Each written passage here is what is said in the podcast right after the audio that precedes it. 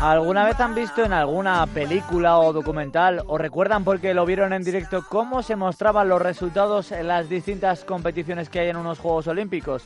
Hace años se cronometraba a mano, se medían las distancias con un metro o pasaba un tiempo hasta saber si había un récord o quién ganaba una carrera. La tecnología ha conseguido grandes avances en este sentido y lo que nos espera. Por eso esta noche hemos hablado con Marta Sanfeliu, directora de operaciones de proyectos olímpicos de Atos, partner tecnológico de los Juegos Olímpicos. Lo primero que queríamos saber, ¿cómo hacen para que todo funcione?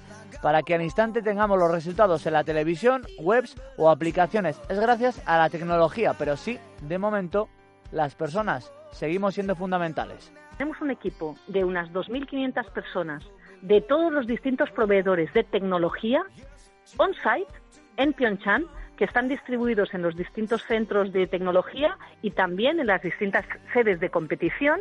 Entonces hay equipos en cada una de las sedes que se encargan del cableado, de la distribución de esta información de datos. Hay otro equipo en los sistemas centrales nosotros tenemos en concreto un equipo en Barcelona de unas 75 personas que va a estar dando soporte a cierto tipo de servicios para hacer que todos estos resultados se puedan distribuir en tiempo real a todo el mundo. Mencionaba Marta a Pyongyang, a esta ciudad, porque es donde se va a disputar en un mes los Juegos Olímpicos de Invierno, los primeros que se van a desarrollar al 100% en una nube, la famosa nube. Un ejemplo práctico de para qué sirve. Uno de los sistemas que tenemos es el sistema de acreditaciones que es el sistema en el que cada una de la gente que participará en los juegos registra su información, datos personales. Estos datos personales se mandan a la policía del país, se imprime una acreditación en otro sistema distinto, se manda a la gente que tiene que ir a los juegos, eso se usa como visado, yo entro y tengo mi acreditación hecha. Nuestra misión es dar unos sistemas que lo hacen y además asegurarnos que el end funcione.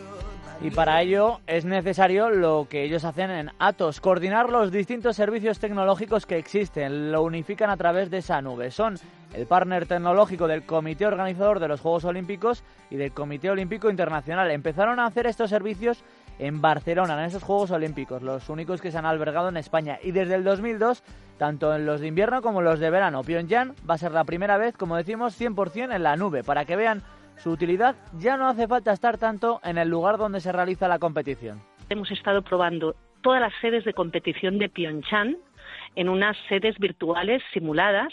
Esto lo hemos podido hacer gracias a la nube. Por esto estos juegos son importantes y tenemos mucha gente trabajando para ellos hoy en España, cuando en el pasado los, los mandábamos a las distintas ciudades en las que se celebraban los juegos.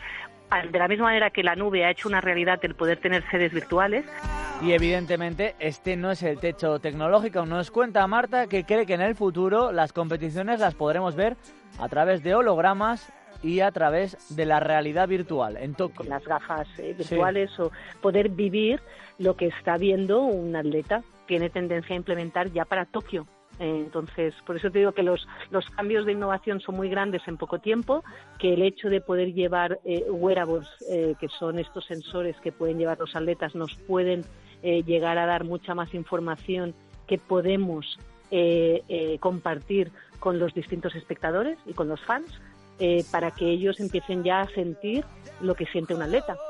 Pues eso es lo que nos espera en los Juegos Olímpicos de Tokio, estar sentados en nuestro sofá, ponernos las gafas de realidad virtual y ver en primera persona como si estuviéramos en una fila del estadio o del escenario de dicha competición y saber también lo que está sintiendo el deportista en cuestión. Una auténtica barbaridad que no está muy lejos de la actualidad.